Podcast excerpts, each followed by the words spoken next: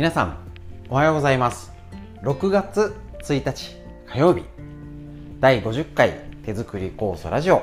本日も笑顔でよろしくお願いします。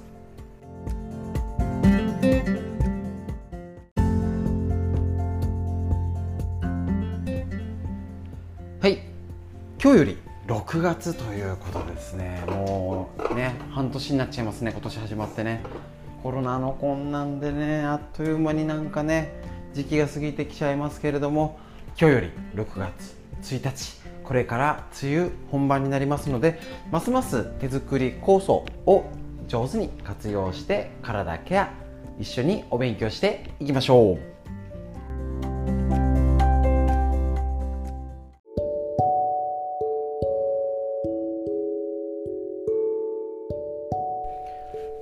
はい、ということで今週手作り酵素についての基本の話こちらね、えーと、人類の命を救う手作り酵素。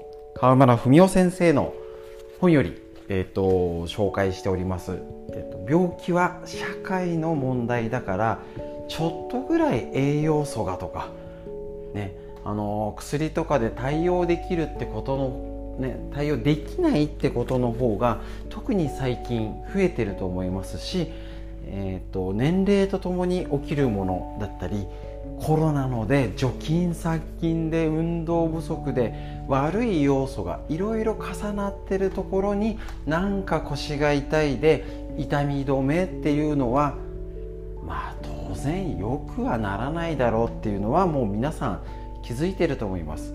もちろん何かの病気症状であったら、えーと、診断はお医者さんじゃなきゃできませんのでしっかり見てもらってもちろん大事なことです、ね。えーと、診断病気の診断治療はお医者さんじゃなきゃできません。けれども昨日もやりました。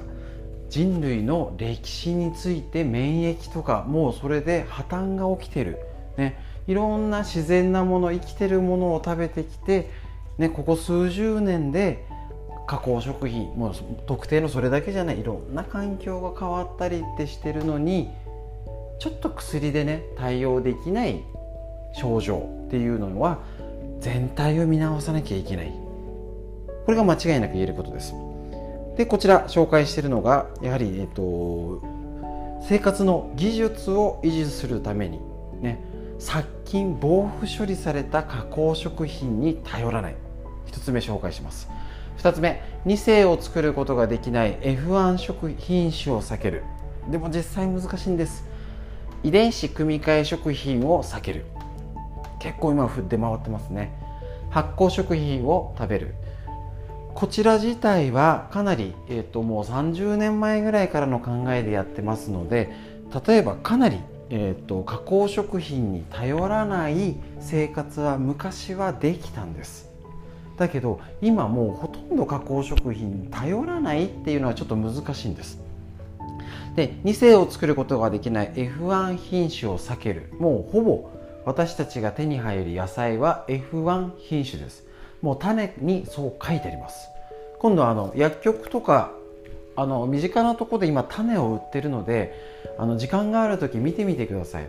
種のトウモロコシとかキュウリとかナスの裏に F1 品種って書いてあるしほぼほぼ全て外国産です種が。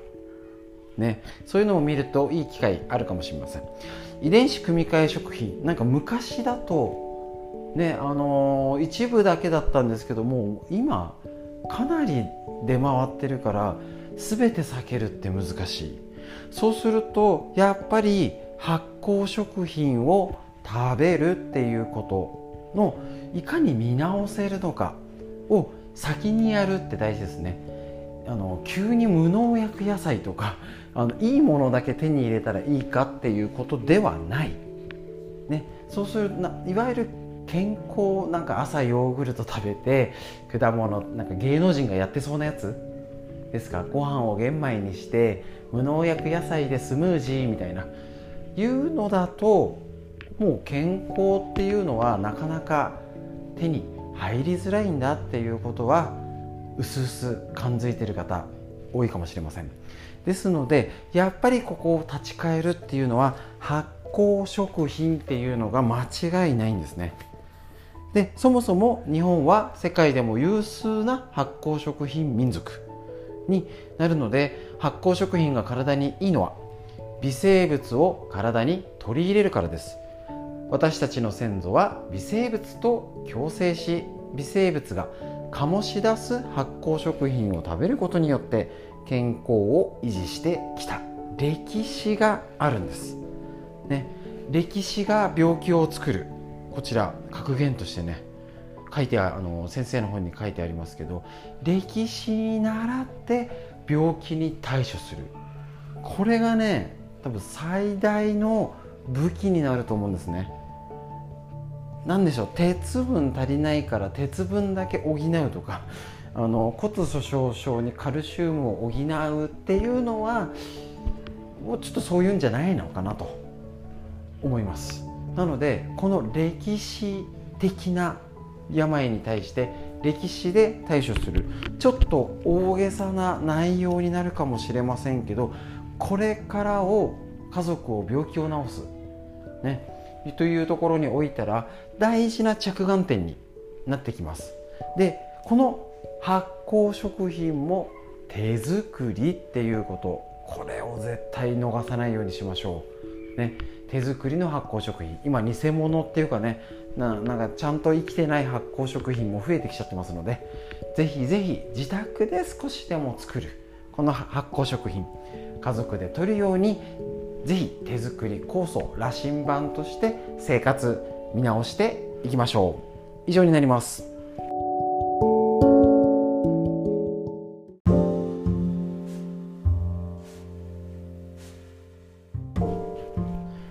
はい、では6月1日こちら、えーと、緑薬品漢方堂の毎日漢方。体と心をいたわる365のコツということで桜井大輔先生のこちら夏目社より出てるね中医学漢方における体のケア知ることで手作り酵素だけ飲むんじゃなくてプラスアルファ、ね、日々の生活ケア病気対策に一つ知恵として参考になるやつすぐできそうだなってやつはぜひ取り入れてやってみましょう。今日こちら6月1日のページ。野菜たっぷりさっぱりご飯で目指せサラサラ血血ですね。血のサラサラ対策はえっ、と超える甘い厚味とね生冷食を避けて読むんでしょうかね。これ読み方すいません。わかんないんですけどえっと、加熱した野菜をたっぷり使ったさっぱりの味の食事を心がけることということなんですね。もう一度言います。超える甘いあの分厚い味と生の冷たい食事を避けるってことですね。特に不足しがちな葉物野菜は加熱してたくさん食べましょう。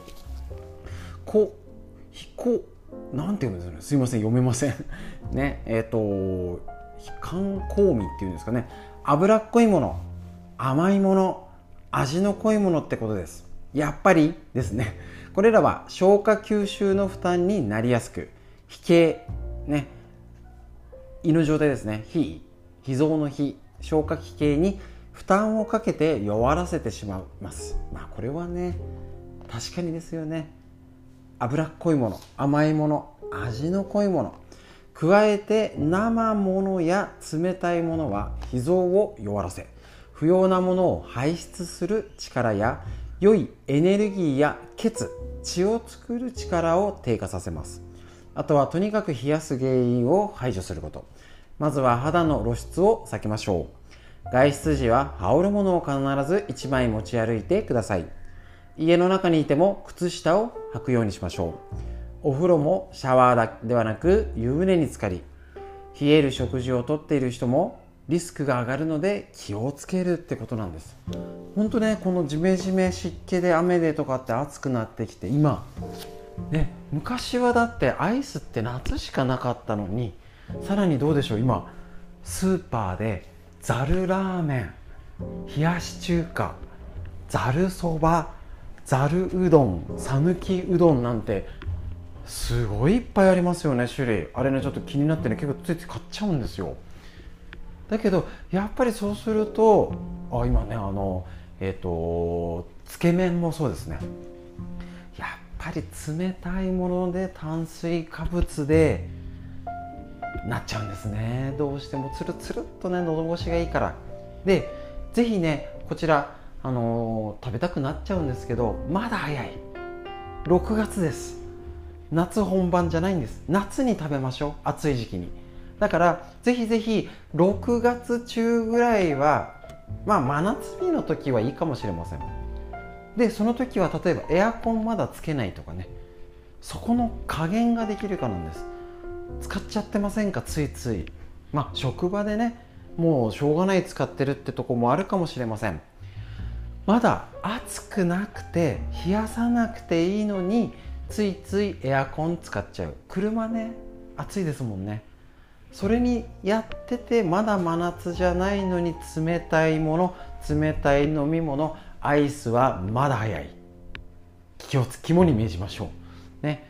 でぜひ皆さん気をつけてる方もいるし多分息子さん娘さんお孫ちゃんはそろそろもうね冷たいもんでしょみたいななってきてますのでどうそこを今のうち気をつけるか。夏場はいいですよね。暑い夏暑い時に冷やし中華食べましょう。まだ食べなくても我慢できるはずなんです。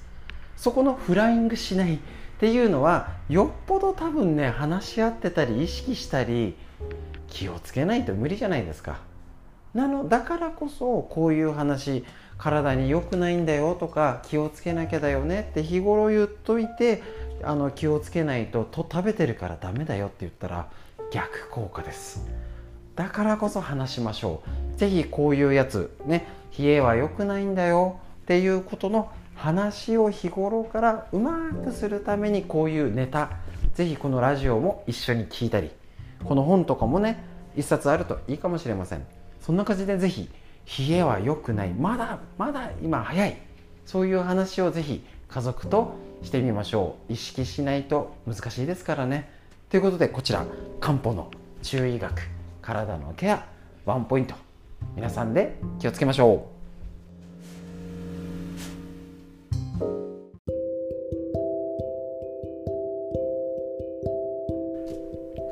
はい、それでは続きまして熟睡法ベスト101こちら睡眠専門医の白浜龍太郎先生のアスコム社より出てる本。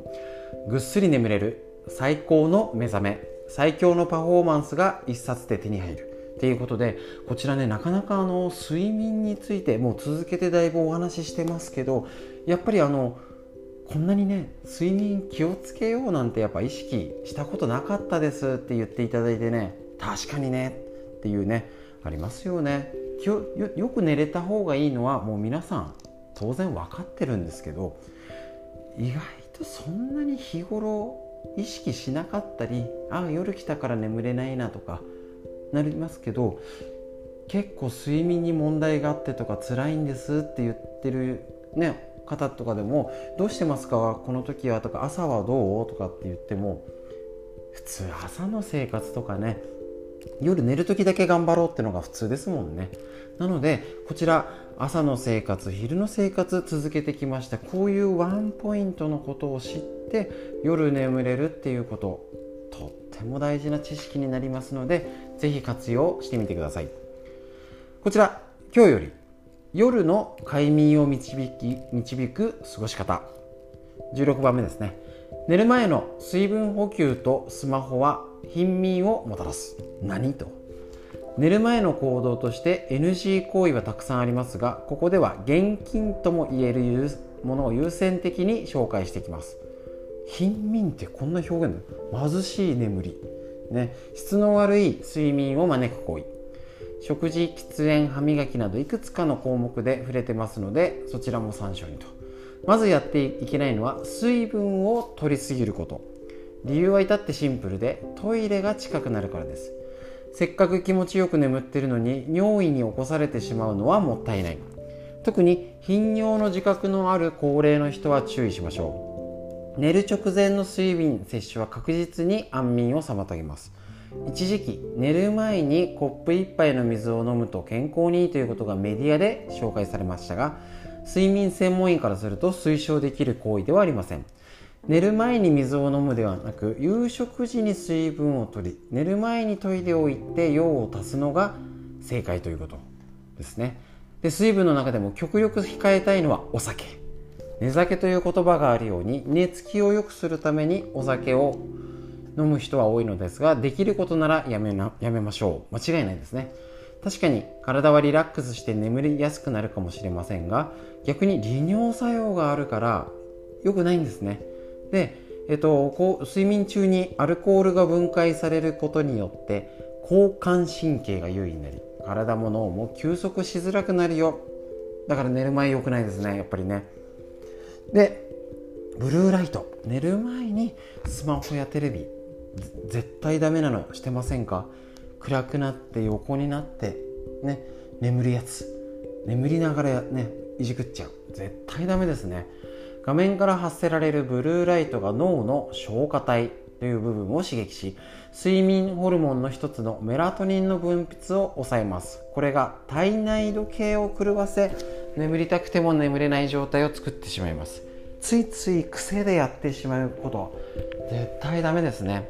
気をつけましょう。特にうちなんかの寝室にもうあのー、テレビとかそういう機械系一つも置いてないですね。充電もちょっと離してクローゼットの方にちょっと離しておいてます。そういうねやっぱ電あの電子機器も近くに置かない方がいいですしね。やっぱここ寝る環境大事。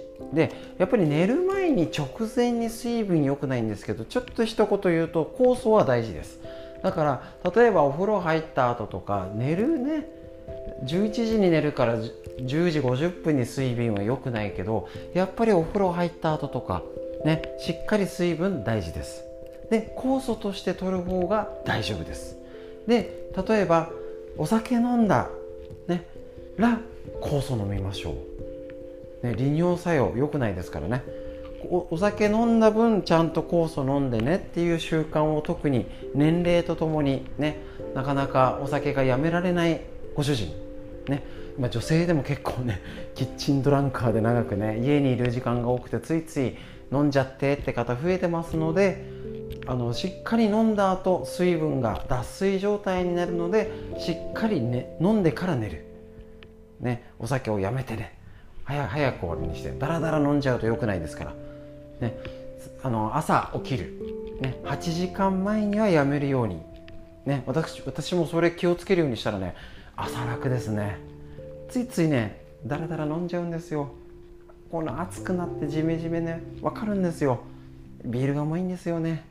だけどやっぱりそういうきちっと守ってこれからもずっと長く美味しく楽しんでお酒と付き合えるように今のうちから工夫しましょう。ということで睡眠の夜の過ごし方是非工夫してみてください。以上になります。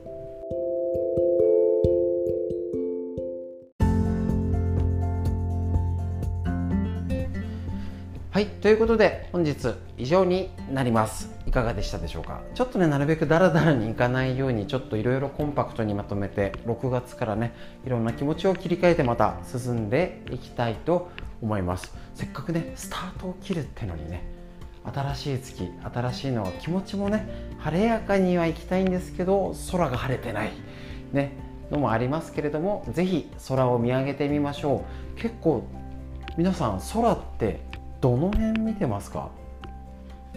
急に言われるとびっくりしません？なんか目線の空も見ちゃってる人いませんか？真上の空も見てみてください。ちょっと気持ち変わりますよ。ただ青空あるかな？なくても残念。ね。目線の空と真上の空。なんか気分が違うんで真上の空も見てみてください。ということで今日も一日皆さんにとっていい一日になりますように最後までお聴きくださいましてありがとうございました。